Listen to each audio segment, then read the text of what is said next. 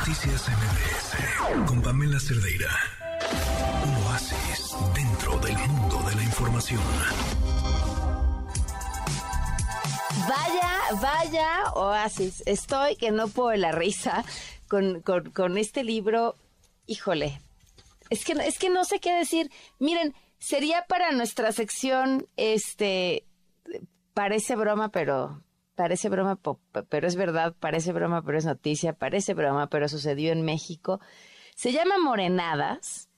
Eh, es un libro de Alejandro Rosas y de, y de Julio Patán, donde pues prácticamente diseccionan a cada uno de los personajes de esta autodenominada cuarta transformación, quiénes son, cuáles son sus frases, cómo recordarlos. El, el híjole, el, cuadro de honor, este, me dan ganas de llorar. En la línea están, por supuesto, Alejandro Rosas y Julio Patán. Alejandro, ¿cómo estás? Buenas noches. ¿Qué tal, Pamela? Buenas noches. Muchas gracias por la invitación. Y yo pensé que ibas a decir, este, este libro está muy bueno para las mentiras de la semana, pero no, ese creo que es en la mañanera. Eh, sí, exactamente. Y, además aquí no hay ninguna mentira. Lo que me gustaría es que fueran mentiras, pero es nuestra realidad. Julio, ¿cómo estás? Querida Pamela, ¿cómo estás? Muchas gracias por la invitación. Aquí andamos.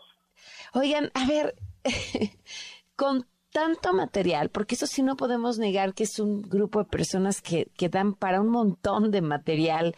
Eh, ¿qué, ¿Qué es lo, lo más increíble, y yo me atrevería a decir que el secretario de Salud, eh, que recopilaron en este libro, si tuvieran que seleccionar algo del, del, de lo más absurdo, este, ¿qué elegirían? Híjole, es una gran pregunta. Mira, yo así por lo pronto, para empezar el libro creo que ya está rebasado, así que se vuelve en un buen testimonio de los primeros cuatro años de gobierno y todo este tipo de cosas absurdas e insólitas que parecerían ser de novela, pero que son de la vida real. O sea, por ejemplo, yo, yo, este, eh, lo, que, por ejemplo, a mí me gusta mucho el playlist de eh, presidencia y que además lo subió eh, Jesús Ramírez y está en Spotify. Ah, caray, esa no me lo sabía. Todo lo que se ha escuchado en, en, el Palacio Nacional, incluyendo ya también a Chicoche, que es un gran rescate que hizo nuestro presidente. Mm, ok. ¿Alguna otra cosa mientras busco el playlist de la presidencia? Yo, por ejemplo, ah, bueno, eh, para mí eh, otra cosa que es, porque ahí sí lo, me metí hasta, hasta, digamos, hasta la cocina. Cuando se inaugura el AIFA, ya ves que cuando uno tiene que registrar el logotipo en Indautor y todas estas instituciones para que se respeten los derechos de autor, tienes que explicar qué significa. Bueno, eh, la explicación que dan del logotipo actual del AIFA es representa los colmillos de los mamuts y los bigotes del general Felipe Ángeles. Así lo dice. O sea, no es invento. Así que cada vez que vayan a la IFA y vean el logotipo, piensen en los bigotes de mi general Ángeles. Oye, Gerardo Fernández Noroña pidiendo mandanuts, un secretario de salud diciendo a mis nietos no los vacuno, eh, es, o sea, eh, y todo esto se genera alrededor de un personaje que, que, creo que sí coincido con, muchos de los aquí retratados, se repite pocas veces en la historia, porque genera una serie de seguidores como si se tratara de un eh, Mesías.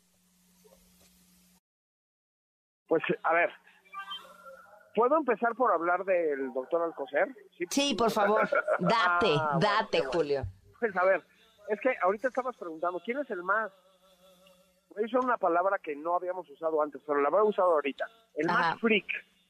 Bueno, el doctor Alcocer. A ver, si me permites, Pamela. A ver, la mayor parte de las personas que están alrededor de la cuarta transformación, o una parte importante, no tenían mucho que perder, ¿sí? Ok. O sea, tampoco había así unos currículums que tú dijeras, wow, ¿no? Bueno, a ver, espérame, a Hugo, Hugo López Gatel, tú le preguntabas al principio de la pandemia a a cualquier médico y te decían, es un tipo respetable. Bueno, sí, así es. Ahora, ese sí, ese sí perdió. Ya se investigó bastantito, pues, se acababa convirtiendo en un doctor malísimo. Hoy salió el doctor López Gatel diciendo unas necedades brutales, ¿no? Brutales. no, yo no me arrepiento de nada de lo que pasó con la pandemia, etcétera. Bueno, se murieron 750 mil personas. Sí, o sea, no, es, no, es una, no es una cosa menor, ¿no? Pero fíjate que al final de cuentas López Gatel ya había sido despedido en el sexenio de Calderón, ¿no? Con la, con la pandemia de influenza y todas estas cosas. O sea, ya sabíamos o deberíamos haber sabido que era medio, pues medio animal, perdón, perdón la expresión, ¿no? Pero el doctor Alcocer tenía un prestigio, es decir, era un doctor con unos grados académicos, ¿no? Era una referencia y etcétera. Y pues básicamente acabó diciendo que si te da COVID, pues que te pongas Vipa por Sí, bueno, sí está, sí está fuerte. A mí me parece, Pamela, que es la representación de lo que produce un régimen como este. O sea, es, es como el deterioro de la imagen de casi quien sea. Te lo digo porque Gatel, mm, a ver, ahí te va. Bien. Cuando empezó el rollo del, del COVID, varias amigas mías decían que era súper sexy, se hubieran casado con él, y etcétera. La verdad. No voy a decir nombres, si me permites, porque también... Por favor, no les hagas eso a tus amigas, van a dejar de serlo. No, pues no, no, no, la amistad eso, es más eso, importante que la eso no se repite, claro. bueno, pero varias. Oye, decían, oye, el doctor Gatel. Yo decía, bueno, pues Tiene lo pues era suyo. el teto del Colegio Madrid, pero lo que ustedes quieran, pues, ¿no? O sea, No, como bueno, sal- salía, ¿te acuerdas? Salió hasta retratado en una revista, La de revista, estas, claro. de sociales, era el, ¿verdad? eh, sí, el, el soltero cotizado, eh, Ah. porque, porque parecía el salvador de la pandemia, un tipo que parecía tenía una gran habilidad para comunicar. Claro. Oye, Pamela, pero fíjate, eh, ya ves que nosotros llevamos ya varia- varios años haciendo cosas bizarras. Sí, Empezamos con México Bizarro 1 y 2, luego Pandemia Bizarra, y nosotros pretendíamos hacer un tercer volumen de México Bizarro, pero de pronto nos dimos cuenta que este gobierno hizo de lo bizarro una forma de gobierno o una forma de ejercer el poder. Entonces, por eso es México Bizarro presenta morenadas. Ya hicimos, digamos, encontramos que era sinónimo ser bizarro con, con, con lo la morenada y encontramos unas cosas que ahí están, no hay ninguna mentira, desde Liz Eh, Vilchis, no, pasando no. por Bartlett, pasando por López Gatel, pasando por el Rocío Nale, por Álvarez Bulla, por el propio presidente, desde luego Claudia Sheinbaum con su reinterpretación de la historia y su necedad de el árbol de la noche feliz, ya ves que siembra un agüehuete, y entonces ya es el árbol de la noche triste de Claudia Sheinbaum, y luego este le quita el nombre a las calles, entonces, o sea, verdaderamente son cosas, eh, oh, bueno, te digo que ya ahorita estamos rebasados. El aluche tendría que entrar en un segundo volumen. O esta escena que es como de pueblo bicicletero, como de las películas mexicanas muy buenas de los años 70 que hablaban como de una crítica social. El presidente con 10 miembros de su gabinete recibiendo a un avión de DHL. Claro. Eso es, eh, eh, eso es México bizarro y morenada al mismo tiempo. Oigan, tienen unas páginas dedicadas a, a los chocolates del bienestar también. Claro. Sí. sí. Oigan, a ver, Alejandro, con esta visión de historiador, eh, ¿a dónde vamos? O sea, porque esto, bueno, nos reímos porque no podemos estar llorando todo el día. Eh, y pues ya qué, ¿no? Es lo que hay, por lo menos es lo que nos queda estos próximos años. Después vendrá otro gobierno del mismo o no partido, ya veremos. Pero, pero tú, pues, si pudieras hacer un zoom out y ver la historia de este país eh, a lo largo de los años, si todo es cíclico, ¿qué sigue? No, fíjate que yo creo que aquí, eh, si podíamos decir que veníamos en un continuo histórico por la manera de ejercer el poder, de gobernar, yo creo que aquí se rompió. Eh. Evidentemente, como historiador necesitas guardar muchos años, yo creo que cuando menos una o dos generaciones antes de hacer el análisis profesional histórico como se debe. Pero jugando un poco, digamos, a futurear, yo creo que este sexenio va a pasar a la historia como un sexenio, así como en su momento se leyó quizá la era de Santana, el presidente que de pronto pone impuestos por el número de perros o de nodrizas o de ventanas, o que le hace un, un sepelio a su, a su pierna cuando la pierde en una batalla. Yo creo que así como en el siglo XIX fue Santana, yo creo que a la larga vamos a ver este sexenio con todo este tipo de, de situaciones eh, increíbles y absurdas, lo vamos a ver como, eh, como si no se repitiera, porque son condiciones muy distintas, pero de a esa magnitud de cosas que uno diría, ¿en serio pasó esto? ¿En serio tienen un avión presidencial que lo han rifado, que lo quisieron hacer salón de fiestas y que no ha podido dejar de generar gastos para el gobierno? O sea...